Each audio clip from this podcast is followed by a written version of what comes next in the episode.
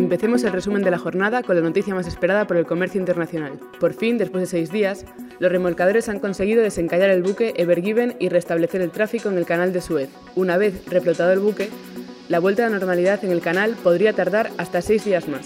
437 barcos siguen a la espera en la vía por la que pasa el 10% del comercio a nivel mundial y el 25% de los contenedores de mercancías. Hoy es lunes 29 de marzo y esto es Sumario de Tarde. Pasemos ahora a la actualidad nacional marcada, como ya es habitual, por la pandemia, sus consecuencias económicas y las idas y venidas políticas. En el inicio de la Semana Santa, la situación epidemiológica no pinta bien. La incidencia acumulada ha subido 11 puntos tras el fin de semana, lo que podría deberse al aumento de interacciones sociales durante el puente de San José, hace justo siete días.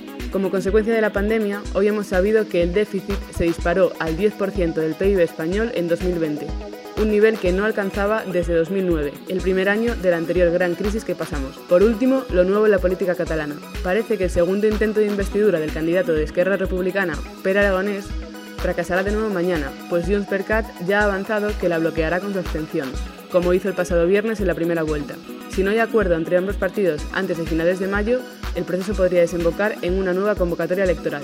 Hasta aquí por hoy. Mañana volveremos con más y como siempre, gracias por escucharnos.